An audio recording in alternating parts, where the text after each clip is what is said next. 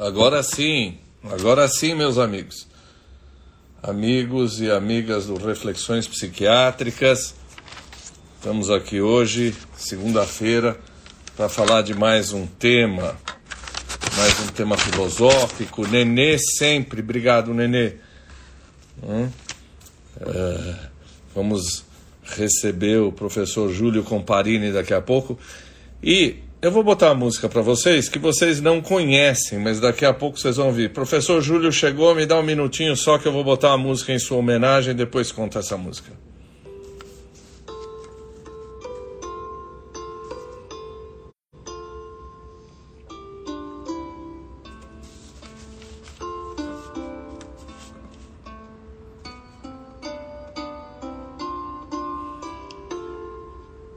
Botar música grega para vocês, em homenagem ao professor Júlio. Olha, vai começar daqui agora.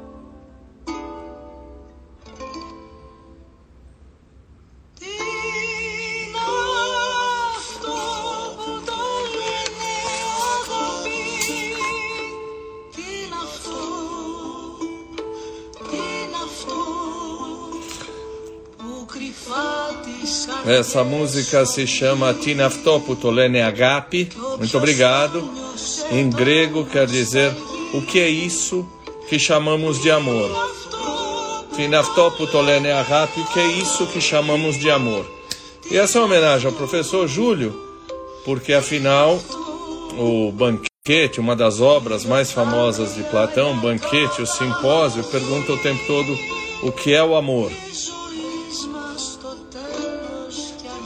Então, essa música aí, o que é o amor, né? E essa música lindíssima. Kalinirta Roberta, essa música chama Tinaftoputolene Agape, o que é isso que chamamos de amor?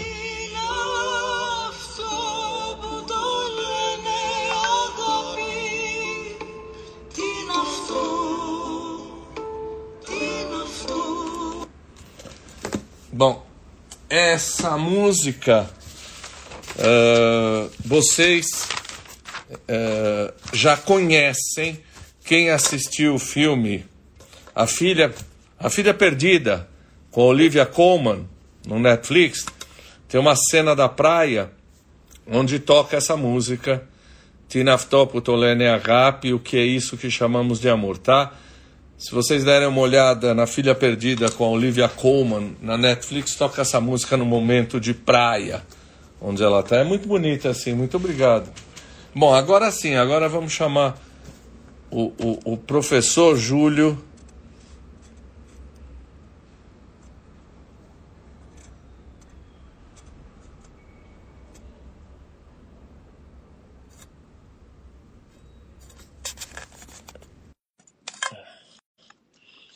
Professor Júlio Comparini. Opa! Boa noite, doutor Taki. Boa noite, meu querido professor Júlio, tudo bom? Tudo bem por aqui, muito bom estar aqui é, com o doutor. Né? Vou passá-lo a chamar de TAC agora para evitar os formalismos, mas é para mim muito bom estar aqui começar com essa belíssima canção também, que já nos deixa num clima bastante favorável para tratar desse tema que para mim é sempre uma alegria tratar, afinal meu objeto de estudo, né? Então, no qual considero que ainda estou é, começando, né? Tenho aí uns 10 anos de estudo de Platão, mas dada a magnitude da obra, eu acho que é obra para estudar para minha vida e para mais algumas, quem sabe meus herdeiros aí, Platão fala da geração de filhos como uma possibilidade da gente se imortalizar, né? É um dos temas de Platão. Então, é, eu queria de novo só agradecer muito a oportunidade. Eu considero que esse é um dos pontos altos da minha jornada acadêmica e, em que eu acho muito importante poder conversar com pessoas que são um pouco de fora desse universo. Então, fico muito grato ao senhor, né? E parabenizo pela trajetória. Como te falei quando recebi o convite, espero não é, enfim, quebrar aí um pouco o ritmo das excelentes lives e podcasts que o senhor tem promovido. Muito obrigado mesmo. É, Júlio, é, médicos e advogados adoram títulos e salamaleques, né? Data a devida vênia, etc, etc, etc. Sua Excelência, eu vou te chamar de Júlio, você me chama de Taque. É uma live muito descontraída. Então, eu até já estou tomando aqui o meu Negroni para descontrair e bater papo com você livremente. Eu não Perfeito. sei se as pessoas estão te ouvindo bem. Eu só peço a, a, aos amigos e às amigas queridas que digam para nós se o meu áudio e o áudio do Júlio tá legal. Alguém que possa nos dar o ok para o meu áudio e para o áudio do Júlio. Se ninguém falar. Isso aí. Ô, Fê, chegou atrasada, Fê. Pelo amor de Deus. Até já botei música grega aqui. Bom, alguém nos diz se o meu. Tá bom, obrigado, muito obrigado. Obrigado. Bom, eh, Júlio, Júlio Comparini, é um enorme prazer te receber. Nós temos um querido amigo em comum, não é? O professor Silvio, Silvio Nunes, né? Já esteve aqui falando duas vezes. E ele me falou que você era o cara do Platão. Né? Imagina. É, você vai ver aqui a pilha de Platão em grego, que eu estudo, inclusive. Então eu resolvi que hoje eu ia aprender com você. Você, você é mestre e doutor em filosofia pela USP, mas você é advogado. Sim, é exatamente. É tá, que eu não sou doutor ainda, tô, tô em vias de obter meu doutorado. Se tudo der certo no ano que vem, eu me torno doutor, né? Eu fiz a qualificação, o exame de qualificação da tese no, no fim do ano passado, né? Aquela etapa intermediária. Então, esse é o estágio atual da minha pesquisa. E antes disso, fiz o mestrado, é, também é, a respeito de Platão e fiz a graduação em filosofia também na USP e em direito na PUC de São Paulo. E então, enfim, até acho que pela dupla trajetória na graduação ali, os meus temas, é, o meu interesse pela filosofia, para ser mais é, para ser mais preciso, começou vinculado a temas mais próximos do direito, né, da filosofia política, a questão do poder, da justiça, etc. Inclusive, isso segue sendo um, um, tema de interesse meu, né, é o objeto da minha pesquisa, foi no mestrado e agora no doutorado, mas, como você bem sabe, ao começar a estudar uma questão mais profundamente, você acaba se deparando é, com a universalidade das coisas e a gente vai vendo como os temas se aproximam uns dos outros, né?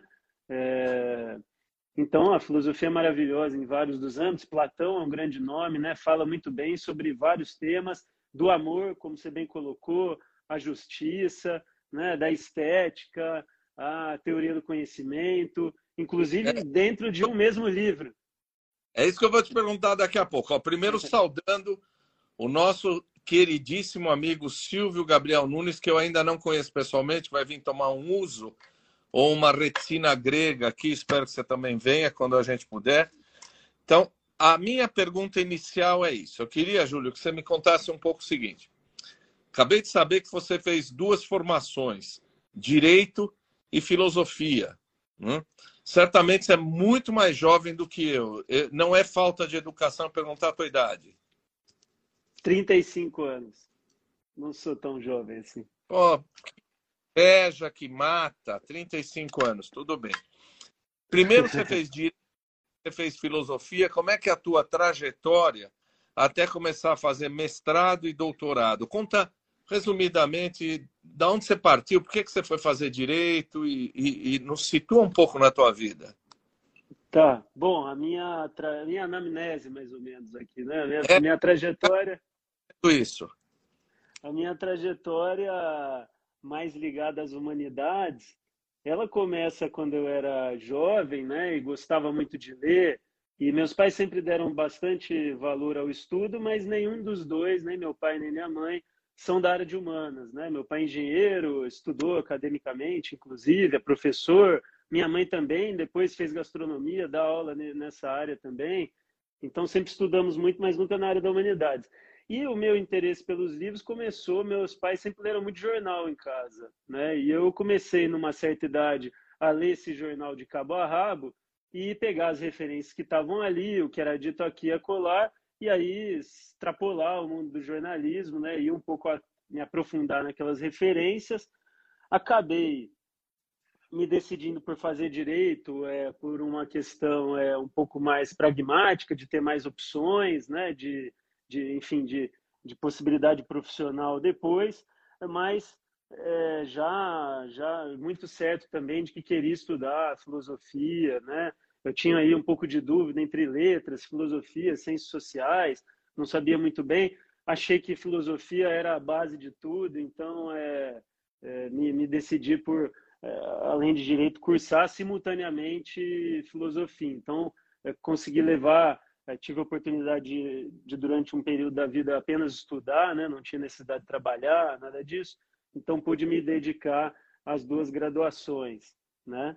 E isso foi é, fantástico tal na minha trajetória.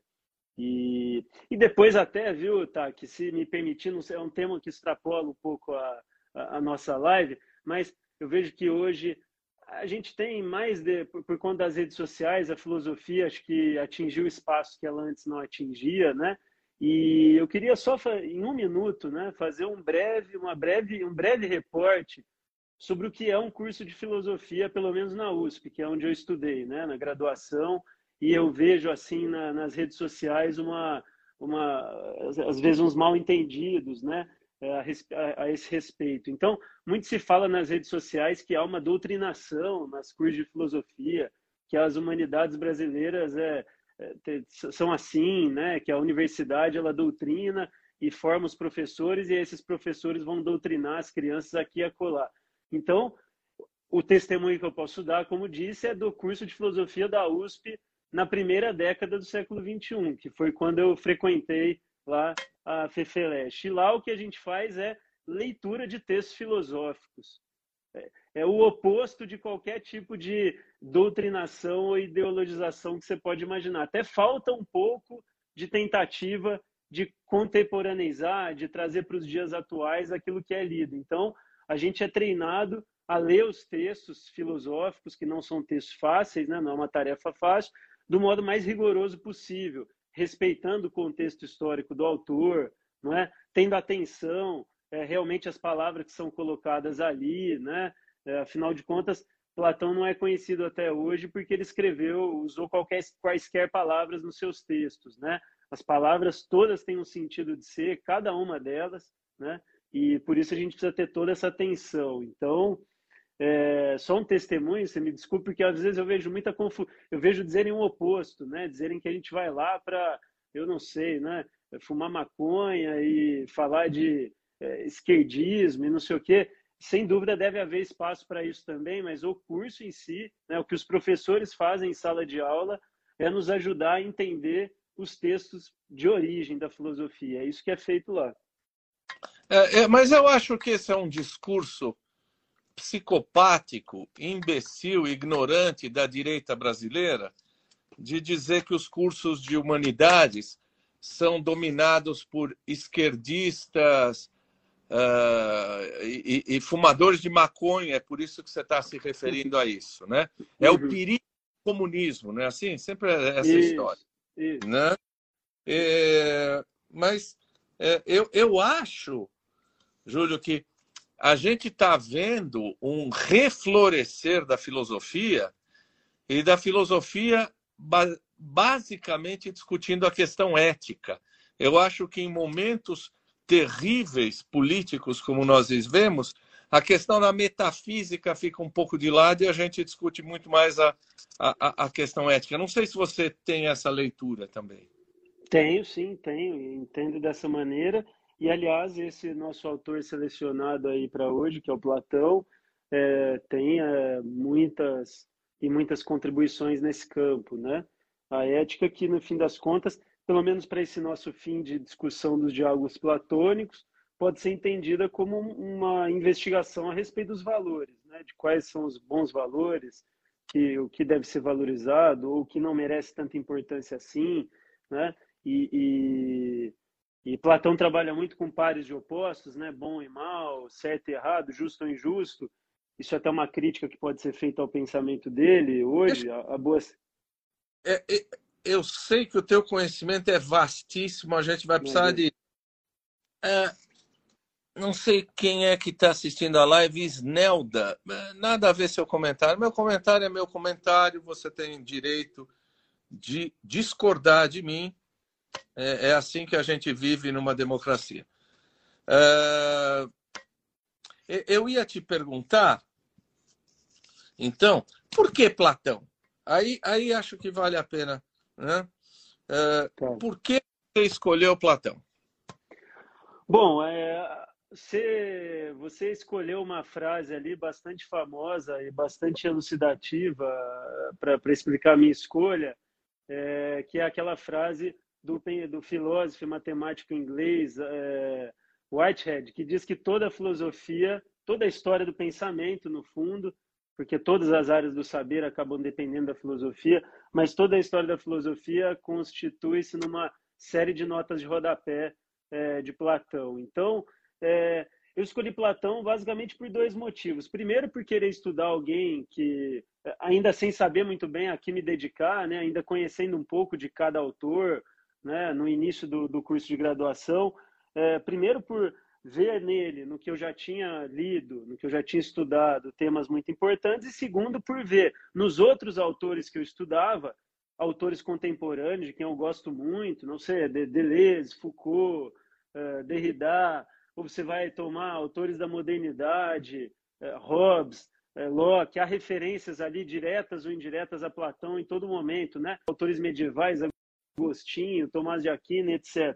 Então, ele é realmente uma referência fundamental, não necessariamente para a gente defender hoje as teses que ele defendia lá no século IV a.C., então, por isso, em primeiro lugar. E segundo, é, tá, que existe um detalhe, né, que eu acho que até é legal para depois é, contar para as pessoas um pouco dessa relação entre Sócrates e Platão. Existe um detalhe que, ao contrário da vasta maioria, né, da quase totalidade da, da maioria dos outros filósofos ocidentais importantes que a gente conhece, é de quem todo mundo já ouviu falar, Platão escreve nessa forma de diálogo, né? Uhum. que é uma forma literariamente inusitada, é, pouco explorada por nós, né? Quem não está, quem estuda, né, no âmbito universitário, quem faz cursos universitários e se dedica à pesquisa, estranha um pouco quando nunca leu Platão, porque vai ler numa primeira vez e acha, fica com a impressão de que aquilo é um pouco perda de tempo, porque você tem umas descrições cênicas ali do que está acontecendo por trás, e a gente que tem essa mentalidade um pouco dissertativa, por assim dizer, a gente quer algo que explicite logo de cara a introdução, o desenvolvimento e apresente a conclusão, né? E não é esse o movimento dos diálogos. Não é esse o movimento de um diálogo, né? Desse diálogo que nós estamos tendo aqui. A gente até imagina, imagina um roteiro, às vezes, alguns pontos importantes, mas vão surgindo questões aqui e ali, e nem tudo que é perguntado acaba sendo respondido completamente, né? Novas respostas que a gente não imaginaria que existiriam passam a surgir. É, e, e, como eu disse, né, questões ficam sem resposta, né? Esse é um espírito inaugural do, do pensamento filosófico, né? O de fazer mais questões do que se preocupar com as respostas. Apesar de que a República, que é a obra que nós vamos abordar é, daqui a pouquinho, ela representa um primeiro movimento de virada, digamos assim, uma das viradas importantes da filosofia como um todo, e particularmente da filosofia é, de Platão, nesse sentido, porque Platão acaba percebendo que, muito embora seja mais típico da natureza filosófica, por assim dizer, a gente fazer questões, a gente duvidar, a gente questionar o outro, né? Acho que a figura do filósofo na mentalidade de todo mundo que nos ouve está mais ou menos associada a isso, alguém que questiona, que não aceita respostas prontas, né? Que levanta dúvidas. Apesar disso, Platão percebe, e a República é um pouco a expressão disso, de, ele percebe que a filosofia precisa tentar oferecer pelo menos algumas respostas. Ainda que a evidência dessa uma frase é, que eu gosto de carregar comigo filosoficamente, ela é de um autor, inclusive um autor que politicamente é conservador, de quem eu discordo bastante, que é o Léo Strauss, do século XX, é um pensador teuto-americano. É, ele diz, a evidência, lendo Platão, ele diz, né, fica claro que a evidência das questões é muito maior do que a evidência das respostas. Né? Uhum. Isso é uma, uma, para mim é um ponto fundamental da filosofia. Quer dizer, às vezes a gente precisa escolher alguns caminhos, mas a gente deve ter sempre esse espírito de é, que é o espírito socrático, de duvidar, de questionar, mesmo e principalmente as nossas próprias escolhas. Né? Eu acho que essa é uma lição interessante que está em Sócrates. Mas e faça, a, gente... não sei como que a gente segue. Não, e aí a gente aprende com ele um termo filosófico que se chama aporia, que é a dificuldade é, ou dúvida decorrente da impossibilidade de objetiva de obter uma resposta. Essa é uma aporia na filosofia, não é isso? Tá. Perfeito. A outra Perfeito, tá. É, é, é as pessoas também saberem que os pré-socráticos e até Sócrates sobrou muito pouco deles, não é verdade? O, Aristóteles, o que a gente acha que tem dele, são talvez anotações de aula, como a gente anota umas coisas para falar na aula. Então, os textos não são tão fluentes. Em Platão, os textos são romances, são belíssimos, são deliciosos. Antes de você responder, eu só vou me permitir cumprimentar o grande jornalista Chico Lang, que ele é alvinegro também, mas ele é corintiano, eu sou santista. É, Chico, muito prazer e obrigado pela tua cultura aqui. É, Júlio, vamos falar o seguinte: a gente não consegue falar de Platão sem falar do seu pai intelectual, que foi Sócrates. Né? Por que, que a gente tem que começar em Sócrates para falar de Platão? Vamos lá, tá? Quero cumprimentar o Chico Lang aqui também. É, que satisfação tê-lo aqui na, na live. É, é o seguinte, Sócrates é tido, né, apesar de existirem os pré-socráticos, alguns pensadores e inauguradores da filosofia antes de Sócrates e Platão e Aristóteles, que forma essa trinca iluminada, né, do iluminismo grego, digamos assim, é, Sócrates nada escreveu, né? Ele era um autor cuja proposta filosófica estava pautada essencialmente nessa lógica do diálogo, né? Das perguntas e respostas. Tá? E Sócrates, então, se recusava a escrever. Ah, num, num outro momento, numa outra oportunidade, quem sabe a gente pode falar dessa questão da escrita, que consta lá no Fedro, um dos diálogos de maturidade de Platão. Podemos discutir um pouco isso. Mas, enfim, a escolha de Sócrates foi não escrever, nada escrever, né? De modo que nós só sabemos algo de Sócrates hoje, né, tá, e os colegas que nos ouvem, nós só sabemos algo de Sócrates hoje através do testemunho de pessoas que escreveram a respeito dessa figura.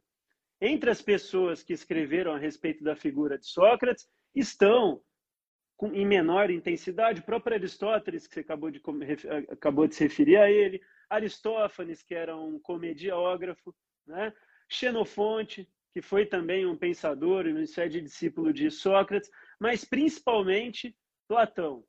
Né? Esse é o grande uh, nome quando a gente fala em uh, escrita contendo referências a Sócrates. Tá? Então, é, tem uma questão toda aí que os especialistas se fazem, né? como o, o Sócrates que entrou para a história, basicamente, é o Sócrates de Platão, não é o Sócrates de Aristófanes, não é o Sócrates de Xenofonte. Né? Toda essa reputação que existe em torno de Sócrates, que é muitas vezes dito pai da filosofia, né?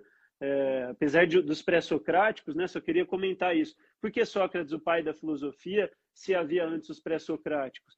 Porque é Sócrates que, pela primeira vez, vai formular as questões que ainda hoje a gente associa à filosofia, que são as questões relativas ao homem, à sua relação no mundo. Né?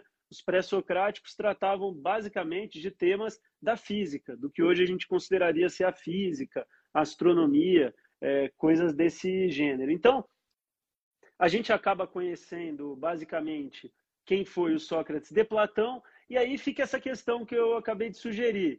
Até que ponto o que consta na obra de Platão, e, e Platão, é, me perdoe, escreve em diálogos. Né? Platão só escreve diálogos. E nesses diálogos, que são mais de 30 atribuídos a Platão, né? e outras pelo menos 12 cartas, né? nesses mais de 30 diálogos, na grande maioria deles, a principal personagem é Sócrates. É essa personagem Sócrates que mais fala, que apresenta as teses filosoficamente mais interessantes, Uh, então a gente acaba conhecendo possivelmente quem foi Sócrates a partir dessas obras de Platão. Só queria fazer mais uma observação antes de passar para a próxima questão, né? Os estudiosos também, os scholars, né, dividem a obra de Platão numa série de fases. A obra que é o centro aqui do nosso debate hoje, é, que é a República, é, dentro dessa divisão básica, em dois momentos que eu vou fazer aqui, ela está no momento, no segundo momento, a República. Qual que é essa divisão que eu quero apresentar para quem nos ouve? É a seguinte: a separação que há entre os diálogos de juventude, que são chamados também os diálogos socráticos, e os diálogos que vêm após isso. E que daí a gente já tem uma diferença que está justamente no seguinte: o que a maior parte dos estudiosos entende é que nos primeiros diálogos, por exemplo, a Apologia de Sócrates e o Críton, os quais a gente vai mencionar brevemente daqui a pouco, acredito, nesses primeiros diálogos, Platão de fato estaria registrando, Platão que era discípulo de Sócrates, né, mais ou menos 30 anos mais jovem que Sócrates, nesses primeiros diálogos, Platão estaria o mais próximo possível de um registro fiel do que Sócrates falava. Tá? A partir de uma, determin, de uma determinada é, obra, entende-se que ali Platão já está usando a figura de Sócrates, provavelmente para enunciar teses que são dele próprio, Platão. E por que ele estaria fazendo isso? Né? Também não tem como a gente chegar numa resposta final, mas a resposta que eu acho mais plausível é em homenagem ao mestre. Tá? Então, ao invés de colocar ele próprio, Platão, como um dos personagens do seu diálogo, ele pega ali as ideias que ele próprio teve e coloca na boca do mestre, né, como uma forma de homenagem, algo nesse sentido. Ou talvez também para escapar de críticas, né, para dizer, ah, não sou eu que estou dizendo isso, era Sócrates, tal, alguma coisa nesse sentido também pode ser especulada. Então, essa é uma primeira resposta a essa questão. A, a Vera Regina, muito bem lembrado, nos traz algo que depois nós vamos falar, que está no diálogo Menon. O que ela diz é o que chamamos de aprendizado é só um processo de reminiscência que a gente vai lembrar lá atrás. Vamos lembrar então que o Sócrates, o Platão era um sujeito aristocrata e aí eu vou brincar com você. Ele era um sujeito aristocrata e a, a família queria que ele fosse político e advogado. E aí ele vai até Sócrates aprender alguma coisa, ficar fascinado por Sócrates e esquece qualquer outra coisa. Né? Então, acho que tem uma aproximação sua aí com a filosofia também. E, e o Platão, na verdade, chamava Aristócles.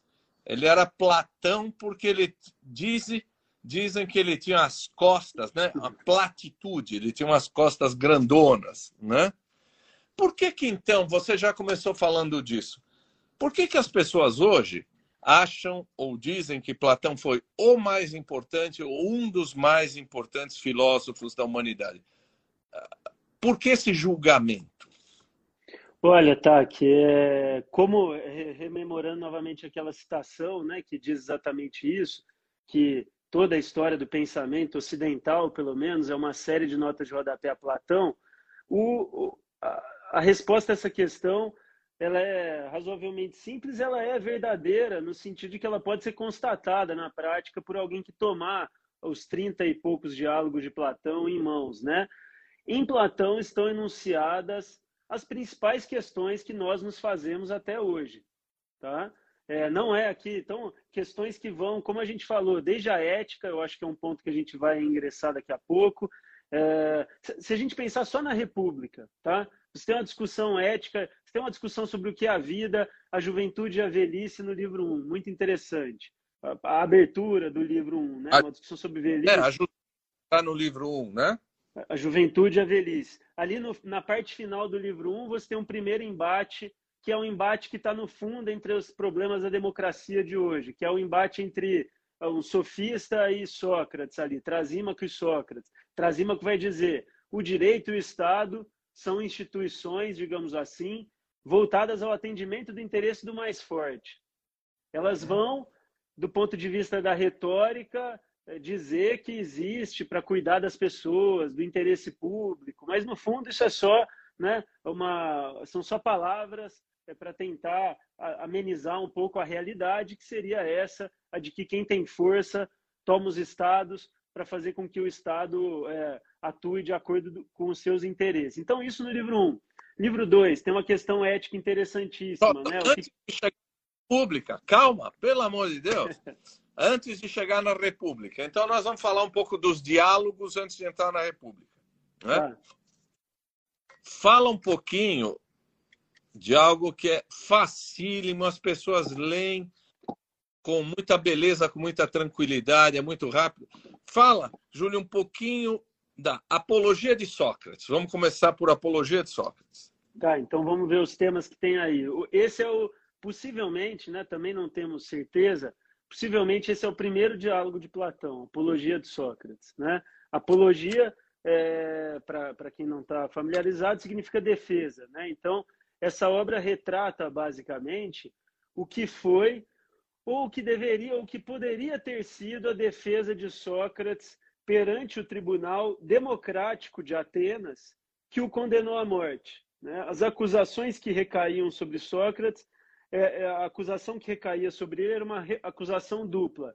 É, não crer nos deuses da cidade, havia uma religião oficial né, na cidade de Atenas, então crer numa religião diferente e com isso até corromper a juventude. Né? Por exemplo, Platão, aqueles discípulos que, como você bem comentou, tinham um certo propósito de acordo com as suas famílias e acabaram se desviando, se encantando pela filosofia. Então, Sócrates é acusado disso e esse diálogo, a apologia de Sócrates, retrata como é que Sócrates teria se defendido perante o tribunal que o acusava, né? o tribunal de 500 jurados.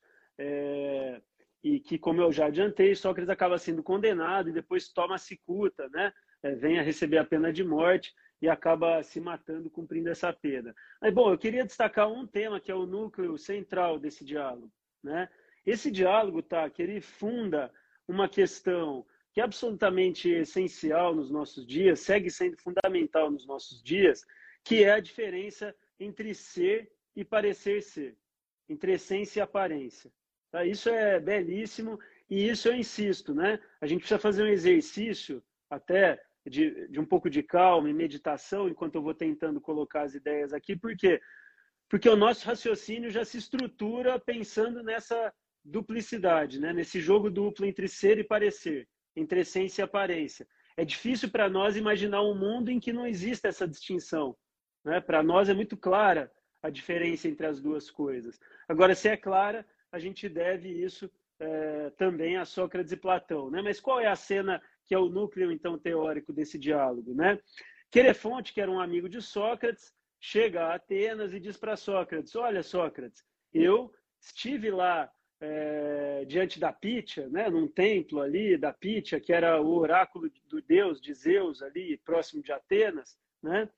E fiz uma pergunta para ela, coloquei uma adivinhação para a Pitia. Perguntei para a Pitia quem é a pessoa mais sábia que existe em Atenas. E a Pitia me respondeu, Sócrates, que é você. Né? Ela disse que a pessoa mais sábia de Atenas é você. Agora, Taki, como você bem colocou, quem era Sócrates? Era um pensador oriundo de uma família diferente de Platão, oriundo de uma família mais próxima da pobreza, digamos assim, do que da, do, do que da riqueza e que era visto como uma figura um pouco extravagante ali em Atenas, né? Vivia caminhando, não se preocupava muito com o aspecto físico, né? Disse que Sócrates era bastante feio, pelo menos para os padrões é, da época, né? Então não era alguém que, é, enfim, do mainstream da sociedade ateniense, né? E a sociedade ateniense, pelo contrário, é, tinha uma série de figuras proeminentes, né? A sociedade grega sempre foi sociedade guerreira, então você tinha generais muito respeitados, tido como as pessoas mais importantes da cidade, sacerdotes, né? Eram outras figuras muito respeitadas, os governantes, os poetas, né? É, discípulos de Homero ali eram tidos como as figuras centrais para a educação, para a religião. E a Pítia diz para Querefonte: Sócrates, você é a pessoa mais sábia. Sócrates fala: como que eu posso ser a mais sábia se eu sei que eu não sou? Se tem esses vários outros personagens aqui que são mais sábios que eu. Sócrates fica em aquela palavra que você usou lá no início do, da nossa fala, aporia. Ele fica sem entender o que está acontecendo, ele não consegue chegar à conclusão. Porque ele, interiormente, acha que ele não é o mais sábio, ele vê outras pessoas e diz: não, essas são muito mais sábias que eu, e o Deus, o oráculo do Deus, está dizendo para ele: você é o mais sábio. Ele fica em aporia. Como assim? Não entende o que está acontecendo. E aí, eu vou, vou abreviar aqui, aí ele se propõe a investigar isso, que é a tarefa do filósofo. Vou investigar, fazer a skepsis, né, a pesquisa em grego, né, a investigação. E ao investigar, tá, que é, que, é que surge essa diferença que eu mencionei no início da nossa fala. Então, ele vai procurar cada uma dessas personalidades, dessas personagens que possuem poder político econômico em Atenas, né? que já vem de famílias também tradicionalmente poderosas. Então ele vai atrás dessas pessoas e começa a conversar com essas pessoas a respeito dos temas é, em, relação, é, em relação aos quais essas pessoas são supostamente sábias. E aí Sócrates diz: um a um, eu fui a esses atenienses reconhecidos e percebi que eles pareciam saber algo, mas não sabiam efetivamente. E aí resolve-se a Sócrates sabe que não sabe nada, enquanto as outras pessoas pensam saber enquanto não sabem, no fundo. Então ele está um passo adiante. E por isso ele é, é essa, essa figura que pode ser considerada pelo Deus a mais sábia de Atenas. Eu queria só arrematar essa fala sobre a apologia de Sócrates, dizendo para você que esse diálogo, ele mostra muito bem o que é o sentido dos diálogos socráticos, que é aquela primeira fase do, do pensamento de Platão, em que Platão possivelmente reproduz o que Sócrates realmente pensa. Né? É, nessa primeira fase, a filosofia vai se dedicar basicamente a uma tarefa negativa. Eu vou desconstituir falsos saberes. Então, qual é a posição do filósofo? Eu vou mostrar que todo mundo que acha que está sabendo muita coisa não sabe de nada. Então, minha tarefa é de demolir, de destruir aquilo que não tem razões para se sustentar. Tá? Essa é a primeira fase, essa provavelmente era a postura de Sócrates, que não estava muito preocupado em encontrar respostas positivas. Né? Era alguém que convivia bem na dúvida, digamos assim, tá? que estava satisfeito em não ter muitas certezas na vida. Né? Acontece, fica um parênteses para a gente falar daqui a pouco, nem todo mundo é assim, né, tá? Que aí é um tema interessante também da, acho que da psiquiatria, da psicologia, de várias áreas. Os homens precisam de algumas certezas, né? Alguns de mais, outros de menos, né? Os filósofos talvez sejam aqueles que precisam de menos certezas para viver, né? Para levar a vida adiante. É... E aí a filosofia vai ter que se adaptar um pouco a isso. Uh, vamos lembrar que o, o método socrático era o chamado maiêutica, né? que ele era filho de parteira, então ele diz que ele dava à luz as ideias. Quem é psicólogo e psiquiatra que está nos assistindo sabe que a maiêutica está na base da terapia cognitiva, quer dizer, você está sempre perguntando para entender quais os pensamentos automáticos. Olha, a Bia, graças a Deus que eu não sou filósofo, sou só um curioso, porque a Bia está dizendo o seguinte: eu não conheço essa frase do Sócrates. Se você conseguir uma boa esposa, será feliz. Se arrumar uma esposa ruim, será filósofo. Olha, coitada da minha esposa, sei, que ela é praga, rapaz. É que a mulher do Sócrates é prosa, não é? Ela jogava o balde de água nele, chamava ele de tudo quanto é nome. Então, vamos começar a entrar. Você tocou isso, a gente já podia tocar. Uh, você falou quantos são os diálogos, quais são os principais, são fases diferentes de Platão, não são vários Platões que a gente vê aí, não é? Exatamente. E então, é, só para arrematar ali aquela questão do ser e parecer, né, que eu me referi, essa tarefa negativa inicial da filosofia, seria então o que essa tarefa inicial? É fazer abalar as aparências, o mundo das aparências. Então aí, tá, que tem já uma escolha ética importante, né? Platão diz na apologia, o Sócrates de Platão diz na apologia, eu vou militar pela verdade, pela Exatamente. alma, pelo bem. O corpo, o que parece, a matéria, isso não é que não tenha relevância, tá? O Platão não é tão ideal, o idealismo de Platão não significa exatamente isso que a maioria das pessoas pensa. Ele não acha que seja possível desconsiderar as questões do corpo e da matéria mas isso deve ser colocado é, como algo de segunda ordem. E aí, você me perdoe também, até um anacronismo, né, mas tentando trazer um pouco o que Platão é, diz para os dias atuais. Eu lembro de ter visto, me marcou bastante no ano passado, você fez referência ao filme da Netflix agora há pouco, belíssimo, né? A Filha Genial. E tem um daquele documentário que fez também algum sucesso, que é o Dilema das Redes. Né? E você vê um pouco esse fenômeno é, do parecer ser e do ser nesse documentário, tá? Que você vê ali meninas, principalmente, né? Tem aí toda uma questão machista por trás ainda. Meninas que não recebiam o número de likes que imaginavam que deveriam receber pelas fotos que postavam, se mutilando, se machucando, entrando em depressão. Né? É a retomada desse mundo pré-Sócrates, porque Sócrates diz: não são as isso que, apare... que parece ser, mas não é, eu estou derrubando. Agora deve prevalecer o que é, o que é interior, o que é essencial. Né?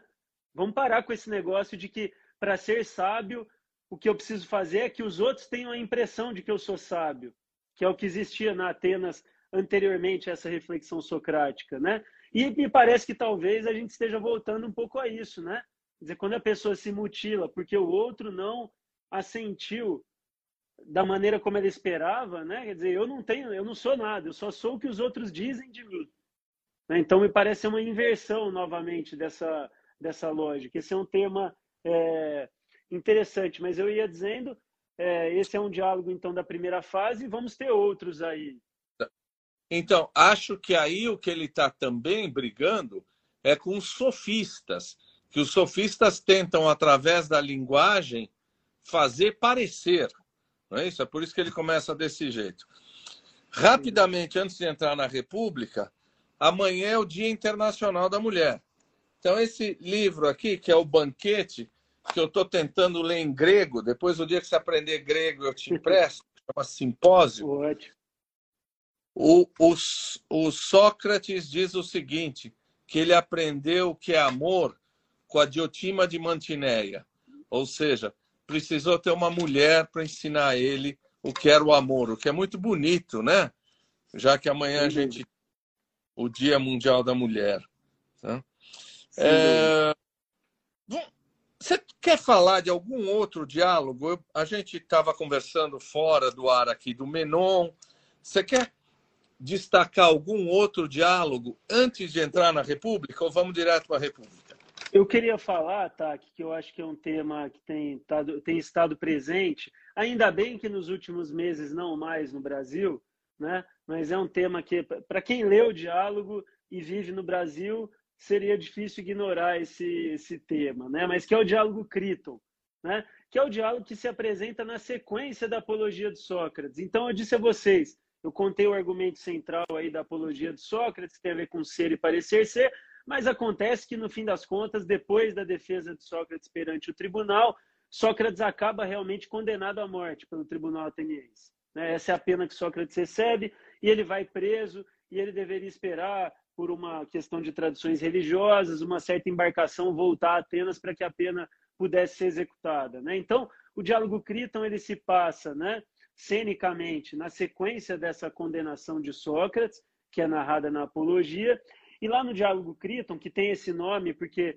Criton é o amigo de Sócrates que vai procurá-lo na cadeia, onde Sócrates está aguardando então a execução da pena, é, esse diálogo tem a ver com o seguinte: esse amigo de Sócrates vai procurá-lo justamente para propor a Sócrates, ou até para já é, detalhar, é, é, discutir os detalhes de uma possível fuga de Sócrates da prisão. Né? As informações que mais da ordem historiográfica que chegam a nós é que seria bastante simples, na verdade, Sócrates fugir da cadeia e se exilar numa outra cidade. Né? Seria razoavelmente, seria bastante factível um amigo de Sócrates, ele tinha muitos amigos ricos, né? apesar de não ser ele próprio rico, é, subornar os guardas e Sócrates escapar. Né? E esse diálogo, Sócrates. Primeiro, né, tá, que impressionante a maneira como os gregos tratam a vida diferente de nós. É, diz que Criton chega na prisão é, no início da manhã e não se conforma é, quando ele vê, ele passa horas observando Sócrates dormindo levemente, dormindo um sono tranquilo, em total paz, né? Até que Sócrates desperta e Criton até diz isso no início. como é que você pode dormir tão tranquilamente assim, se você está condenado à morte? Né? Você não tem nem certeza quando vai ser execução, se é hoje, se é amanhã e tal. Só que eles dizem, sim, olha, para começar, que para mim, que já tenho 80 anos, não faz sentido ficar se preocupando com a morte mais, né? Não, não tem muito sentido nisso e tal. Enfim, então é bem é interessante esse início. Mas Criton chega então e propõe a Sócrates. Vejam, Sócrates, então tá tudo arranjado, eu já falei aqui com o guarda, você vai fugir hoje à noite e tal, você fique atento aí com as suas coisas e que tá tudo comprado. E Sócrates diz, não, como assim? Eu não vou, tá, que aí é que eu faço a referência aos acontecimentos recentes aqui é, do Brasil, né? Eu não vou descumprir uma decisão judicial. Não importa que eu discorde dos juízes. Sócrates, a gente vai até ver isso na República, é o grande crítico da democracia. Ele não é um democrata, Platão, né? Ele é crítico ácido da democracia. Tem críticas que a gente deveria levar em conta até para aprimorar a nossa, né? não para sair da nossa, mas para buscar aprimorá-la. E, e Sócrates diz: não, eu não vou fugir. Né? Para começar, e aí está a postura filosófica de novo, eu não vou fugir porque você é meu amigo, porque as pessoas vão pensar mal de você, achar que você não quis subornar os guardas para eu escapar, que você estava querendo economizar dinheiro, e principalmente eu só vou fugir se você me apresentar boas razões para eu fugir daqui. Então, tá, que é uma coisa interessante, que é típica do pensamento platônico, que é uma certa separação entre emoções e racionalidade, né?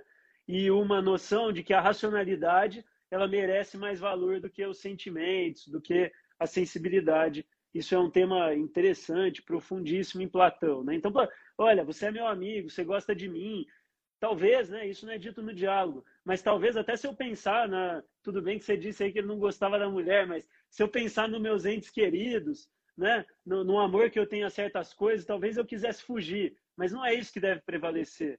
Né? Uma vida filosófica, então, é o que o Sócrates está nos mostrando, nos mostrando, é uma vida pautada em argumentos, né? em construção, em discursos argumentativos que me dirigem para um ou para outro lado. E aí, então, Sócrates faz ali uma representação de um diálogo entre ele e as leis da cidade.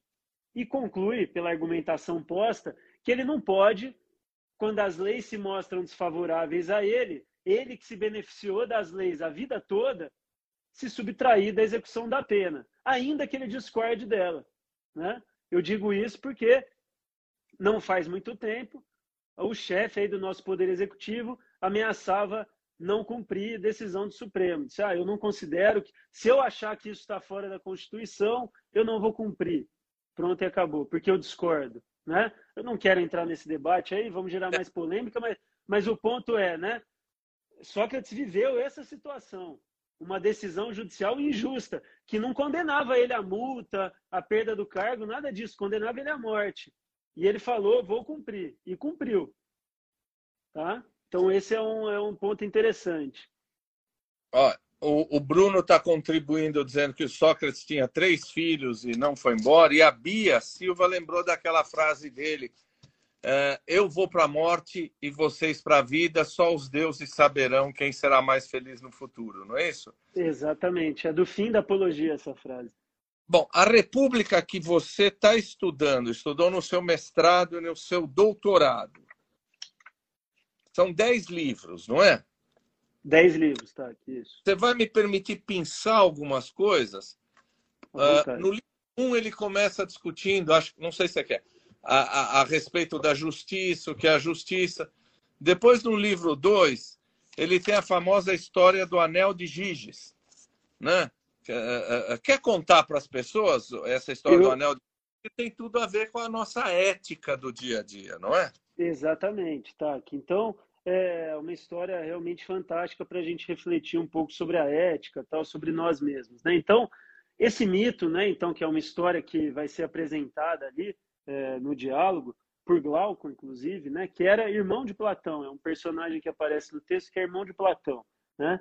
E Glauco vai apresentar essa história e até eu digo antes de contar a história quero deixar marcado, né? Glauco vai apresentar a história para dizer, olha, a maioria das pessoas hoje em dia pensa assim: eu gostaria, Sócrates, que você me mostrasse algo diferente disso, que é possível viver uma vida diferente dessa que é a vida da maioria de nós que faríamos o que Giges vai fazer. Né? E qual é a história desse mito de Giges, então?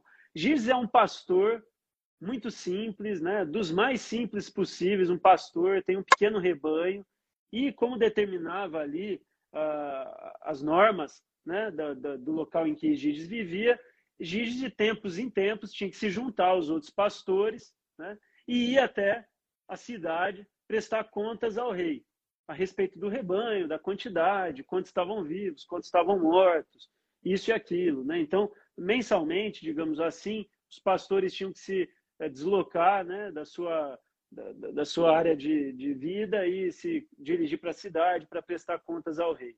E uh, numa dessas expedições né, rumo à cidade, para prestar contas, Gires acaba encontrando uma fenda no chão, né? Tinha havido uma chuva no dia anterior e nessa fenda Giz encontra um caixão enorme, né? Uma dimensão bastante maior do que a de um ser humano, né? E dentro desse caixão ele, ele desce nessa fenda, né? Ele entra dentro dessa fenda, abre esse caixão, né? E lá tá, tem uma espécie de múmia é, de um ser humano em proporções bastante maiores do que seriam as nossas dimensões mais comuns, né? Do, do tamanho de um ser humano. E ele observa lá essa figura que está ali, né? Se espanta um pouco, vê que ela está uh, com alguns adereços tal, e chama a especial atenção dele um anel que estava no dedo dessa espécie de múmia que tinha ali, e ele toma esse anel, coloca no seu próprio dedo, né? Um anel muito vistoso, não sei o quê, e segue viagem, né? Segue viagem. Chegando lá na, nessa reunião para prestação de contas, ele começa inadvertidamente girar, girar o engaste do anel aqui, né? Como eu estou fazendo aqui com o meu, ele gira o engaste do anel e acaba percebendo depois de um tempo que nos momentos em que ele gira o anel para dentro, as pessoas começam a falar tecido. Né? As pessoas começam a falar dele como se ele tivesse desaparecido. Demora um pouco para perceber a relação de causa e efeito, né? mas acaba identificando que quando ele gira o anel, ele parece ter desaparecido para todos. E aí, então, a, o final da história é muito rápido, né? Tendo identificado que o anel lhe conferia esse poder da invisibilidade, o que faz Giges, né? Depois de uma série de tramas e tal, mas resumindo a história, ele toma a mulher do rei para si e mata o rei, assumindo ele próprio o posto que era do rei, né? Então, vamos pensar nesses elementos que estão nessa história, né? Um pastor muito simples, né? Um pastor muito simples, temeroso. Eu disse a você, todo mês ele ia lá prestar as contas, não perdia uma prestação de contas. Tinha bastante medo da lei, do poder, né? dos poderosos e tal. Esse sujeito ele obedece às leis, ele cumpre tudo que é imposto por ele, né? Ele é alguém que sabe, né, tá, que se a gente for pensar um pouco nos dias atuais, ele é alguém que sabe que para os pobres a lei funciona, né? Para aqueles que são os marginalizados da sociedade, os menos poderosos, o peso da lei costuma funcionar. Né?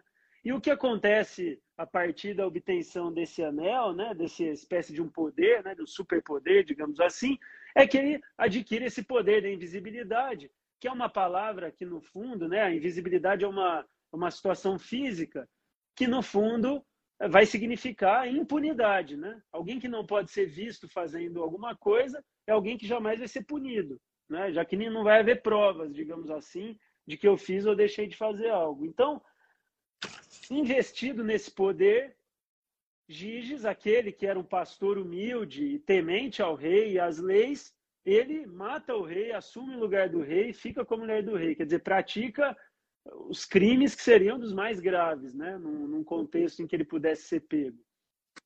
E, e no fundo, essa história toda é colocada é, para a gente pensar exatamente no seguinte: quem somos nós, né? Quando a gente cumpre as leis, quando a gente cumpre um pouco o que são as normas éticas do nosso local, do, dos nossos ambientes de, de convivência, né? Das mais importantes até as menos relevantes, nós estamos cumprindo por medo da sanção que adviria do descumprimento, né? ou porque nós realmente acreditamos que essas normas devem ser cumpridas. Né? O que a história está nos mostrando é, olha, a pessoa, quando ela sabe que será impune, ela faz o que é interessante apenas para ela própria. Né? é um anacronismo isso que eu vou falar, né? Se tiver algum estudioso mais rigoroso de Platão aí, isso claramente está errado, não existia essa noção que eu vou usar agora lá naquela época, mas no fundo me parece que o que está é, dito aí é o homem, se ele não for punido, ele vai ser um individualista extremo sempre, né? Vai viver a partir da sua individualidade, dos seus interesses individuais imediatos, tá? E então isso seria o ser humano. É, eu acho que brincando a gente pode dizer que todo mundo passaria no farol vermelho se não tivesse câmera, não é isso? Claro. O, o lembra do, do, Kant, o Kant acho que ele está querendo lembrar do imperativo categórico do Kant, né? Eu não vou fazer você falar do mito da caverna, porque é, é, é, todo mundo conhece o mito da caverna e não vai e, e aí você tem coisas mais importantes para falar da sua tese. Então, acho que seria legal você falar justiça, acho que é isso que você vai atrás, e, e eu vou te dar um outro tema que você podia abranger junto aí. Uh, quando eu comecei a residência de psiquiatria, uma das coisas que eu li é um camarada chamado Karl Popper, né, do, uh, um epistemologista do positivismo lógico, e que ele tem um livro chamado A Sociedade Aberta e Seus Inimigos, onde ele fala que o Platão é um cara que propõe um totalitarismo. Né? a sociedade platônica seria uma sociedade ditatorial. E depois, eu fui ler muito tempo depois um livro do Levinson que chama In Defense of Plato, né? Em defesa de Platão. Então, aí, aí você fica à vontade para falar de justiça, o que que você está estudando e dizer para nós, claro que é um, eu acho que é um anacronismo, mas a, a, a, o, o governo ideal de Platão seria um governo autoritário? Vamos lá, que excelentes questões. É, pegando, aproveitando até a linha de raciocínio que eu estava ali ao, ao, mencionar o mito de Giges, né? Então, como eu disse a você, a conclusão a que Glauco chega é a seguinte, olha, parece né, que do ponto de vista da discussão, parece que aqui em Atenas a maioria das pessoas pensa que o homem é isso mesmo. O homem é um ser que só vai obedecer o Estado, o direito e a lei se houver uma força né, para fazer cumprir as punições. O homem é um ser, então, como eu disse para vocês, de modo um tanto quanto anacrônico, mas um ser individualista, que só pensa nele próprio. Tá? E para coibir esses impulsos individualistas, para tornar a vida em comunidade uma vida minimamente satisfatória para todos, eu preciso da lei, preciso de um Estado forte, preciso de um direito, porque as pessoas seriam más, né? Digamos, más nesse sentido individualistas. Aí só, aí, só que Glauco vai dizer, olha, Sócrates, eu não gostaria de acreditar nisso. É possível eu pensar que o ser humano é outra coisa? É possível a gente conceber o homem de uma outra maneira? Né? E aí, então, é, tá aqui o Sócrates, esse Sócrates de Platão, vai na República iniciar aí nesse livro 2 uma jornada é, longa né, e muito interessante é, que vai envolver uma consideração desses elementos aí que estão no mito de Giz, do que é certo ser feito, de como a gente deve se portar, de quem é homem, num duplo plano, tá? Eu queria deixar indicada, nós não vamos aprofundar esse tema hoje, mas a, uma das teses, né, um dos paradigmas importantes da República, para entender a República, é a chamada, que pode ser chamada como tese do paralelismo. Platão vai entender que existe um paralelismo, uma certa correspondência entre o que é a natureza humana, é um tema aí super interessante para os psicólogos e tal, psiquiatras, da natureza humana, né? ou a psique, né? a alma do homem, de um lado, para Platão isso está tudo mais ou menos com a mesma coisa, e de outro lado, a cidade em si, né?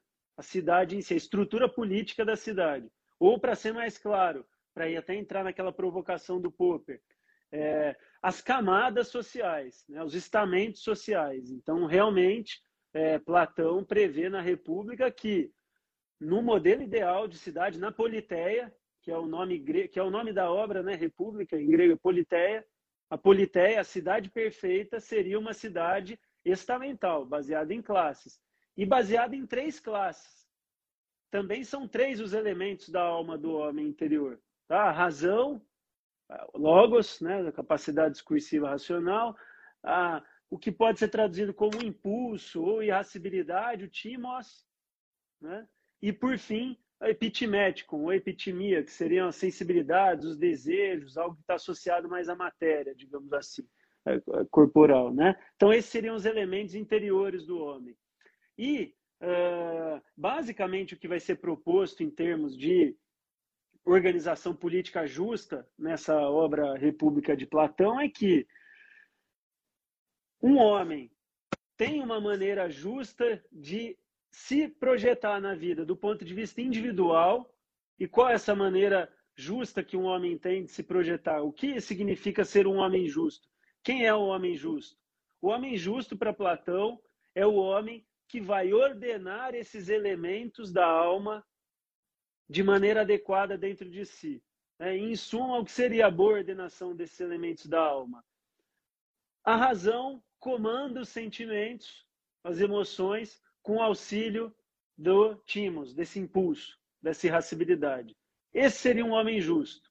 Esse é um homem justo, um homem que vive, portanto, não sem nenhuma paixão, não sem nenhuma emoção, mas um homem que vive comandado pela racionalidade, presidido pela racionalidade.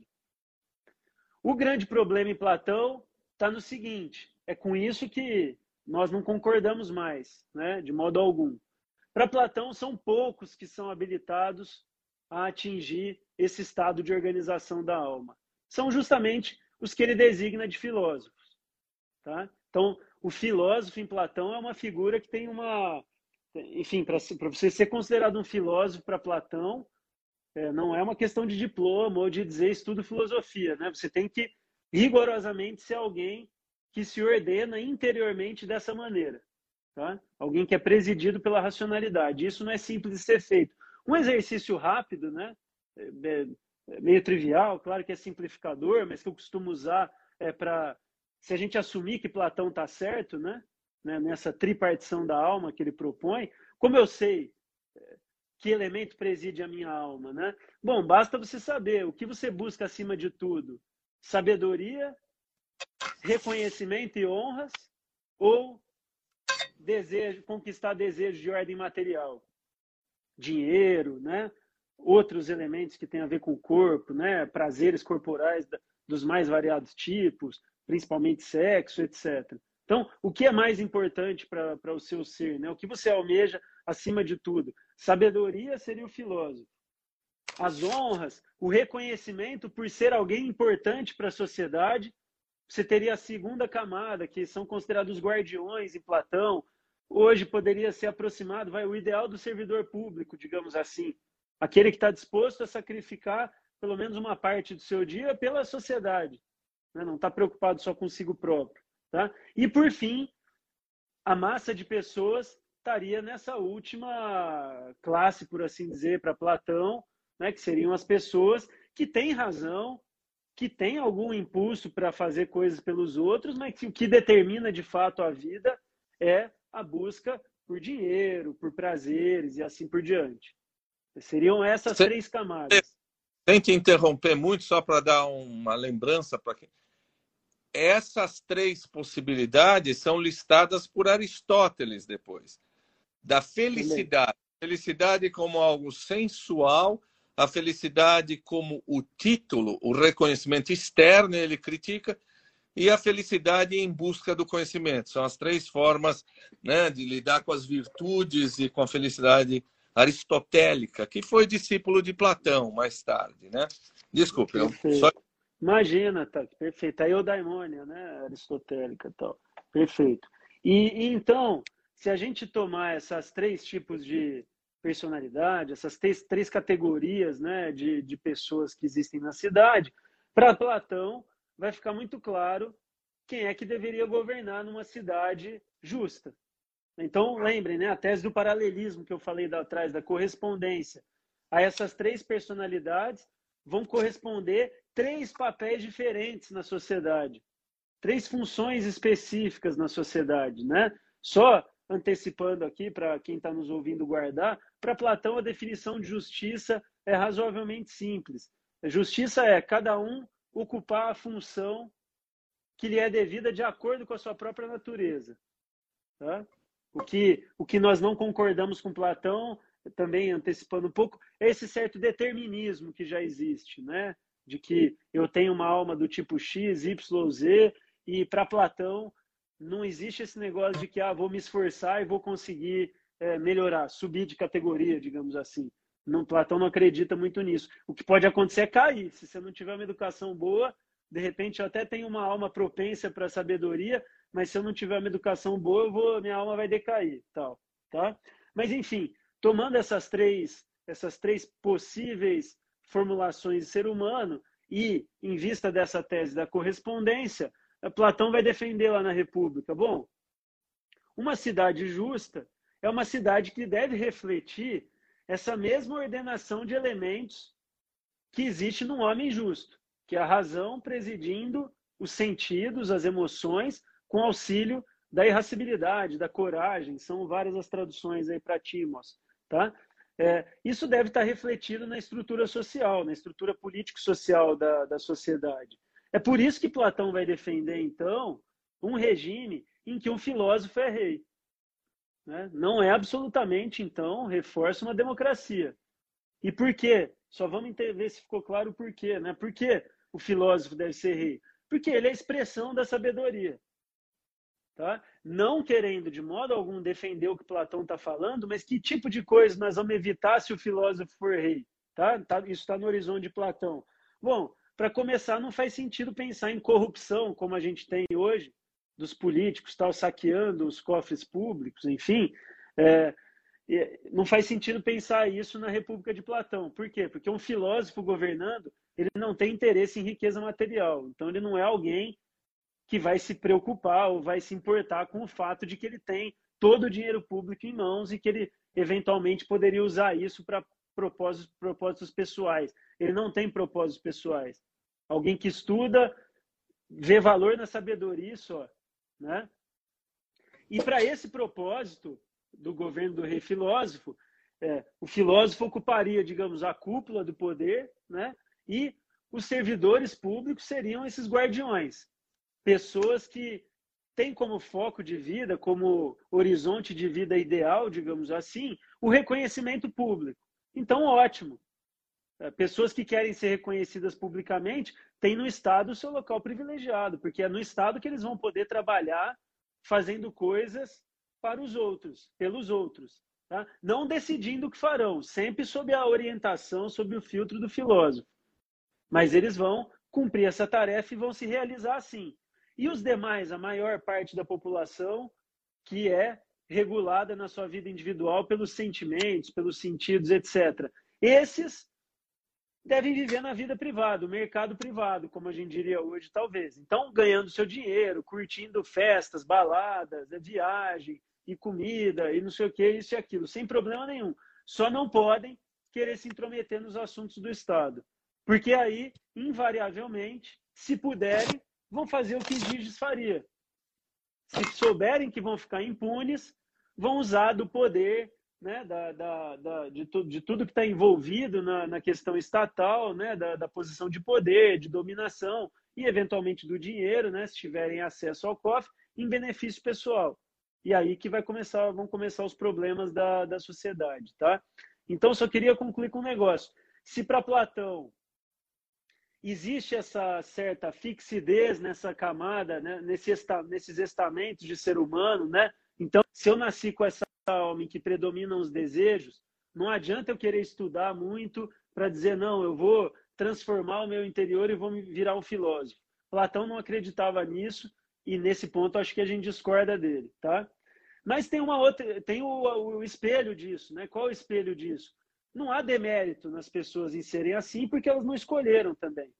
Então não uhum. é que uhum. Platão desmereça o sujeito que é um sujeito desejante por natureza porque não se trata exatamente de uma escolha, tá? Então, é, esse é o ponto. E aí, para finalizar, respondendo à sua questão, eu acho que o Popper está errado em vários aspectos, porque, mas a afirmativa em si ela é verdadeira. Platão defenderia então uma tirania? Sim, é uma tirania. Né? Como diz o Stanley Rosen, que é um comentador que eu gosto mais do que o Popper, que é do século XX também, ele diz: o que Platão descreve na República é, de fato, uma ditadura do bem. E, e por que do bem? Não no sentido em que qualquer ditador diz que ele está fazendo bem para as pessoas, por conta daquelas características do filósofo a que eu me referi. Filósofo é alguém completamente, absolutamente desprendido de qualquer interesse particular. A razão, né, tá, que os discursos eles apontam para o universal. Não tem como alguém que se pauta, que pauta a vida na razão, tá preocupada com o único, uh, o indivíduo e tal. Ele está aberto sempre para o universal. Esse é o poder da racionalidade humana, né? Chegar a conclusões gerais e universais. Então, seria uma ditadura do bem, só que aonde está o erro da, da, interpretação do Popper, que é a interpretação que por muito tempo foi a que predominou na academia, inclusive eh, no século XX, talvez no XIX. Há hoje uma nova leitura que ainda não é tão popular, mas que talvez entre os estudiosos seja que comece a prevalecer, pelo menos, que é a seguinte: Platão, no fundo, é um cético político. Ele está dizendo o seguinte, Taki: se a gente quisesse viver no mundo ideal, a sociedade teria que ser organizada dessa forma, com o filósofo sendo rei, com o verdadeiro filósofo sendo rei, com poderes absolutos em suas mãos. Só que, ao longo de todo o texto da República, Platão dá vários indícios, e até fala explicitamente algumas vezes, como é impossível que isso aconteça na realidade. Tá? Primeiro, surgiu um filósofo com essas características aí, né? Não alguém que gosta de filosofia, alguém que fez filosofia, que tem diploma, né? Surgiu um filósofo com essas características, é o primeiro desafio. Já é difícil. Platão mesmo não se considera um filósofo. Ele diz: o único filósofo que eu conheço nesses termos foi Sócrates. Tá? Então, primeiro, nasceu um filósofo desse. E segundo, mais difícil, conseguir fazer que todas as pessoas entreguem o poder para esse sujeito, governar uhum. com todo o poder na mão. Então, isso é absolutamente inviável de você imaginar que vai acontecer na prática. Né? Opa, é Júlio, você está aí? Oi, estou aqui, tá me ouvindo? Oi, não, é que você tinha caído. Ah, desculpa. Voltou, vamos lá. Então, estão me ouvindo? Sim. Estamos encerrando aqui então. Então, é, como eu dizia, é, o próprio Platão dá indício de que isso é difícil acontecer na realidade prática. Né? Existia um filósofo e, principalmente, as pessoas concordarem com um governo absoluto, entregar a um filósofo, a uma pessoa com essas características, uh, todo... é difícil de ser imaginado. Tá? Uh, e é por isso, então, que boa parte dos autores considera Platão, uh, comentadores hoje, considera Platão um cético. E diz, olha, não dá para a gente esperar que a plena justiça se realize no plano político das sociedades. É um pouco, eu leio Platão um pouco assim, Platão dizendo, olha, não projete, que é um problema do nosso mundo, né? Até da, do campo político aqui eu me, me aqui eu, no qual eu me vejo um pouco enquadrado, é projetar muita esperança na política. Né? Eu não sei se Platão nos diria que talvez esse não seja o caminho mais adequado. Né? Então, às vezes a pessoa está um pouco com dificuldades na vida pessoal, tem lá suas eh, particularidades, suas questões pessoais e também atribui para o campo da política a solução de tudo. Né? Talvez a lição uh, mais profunda de Platão aí seja de um certo ceticismo, de dizer assim, talvez vamos procurar essa justiça interior. Né? Ele diz isso no final do livro 9, numa passagem que é geralmente usada pelos comentadores para referendar essa posição que eu estou defendendo aqui. Tá? É, final do livro 9 da República. Ele diz lá, olha, essa cidade que a gente fundou agora aqui em discurso, Glauco, ela é uma cidade que possivelmente só vai existir nos discursos. Agora, se alguém quiser fundar no seu interior essa organização da alma que eu me referi, com a razão presidindo os desejos e a coragem, aí sim isso é mais do ponto de vista individual, a gente pode pensar numa pessoa ou outra conseguindo conduzir sua vida assim. Mas só. Tá?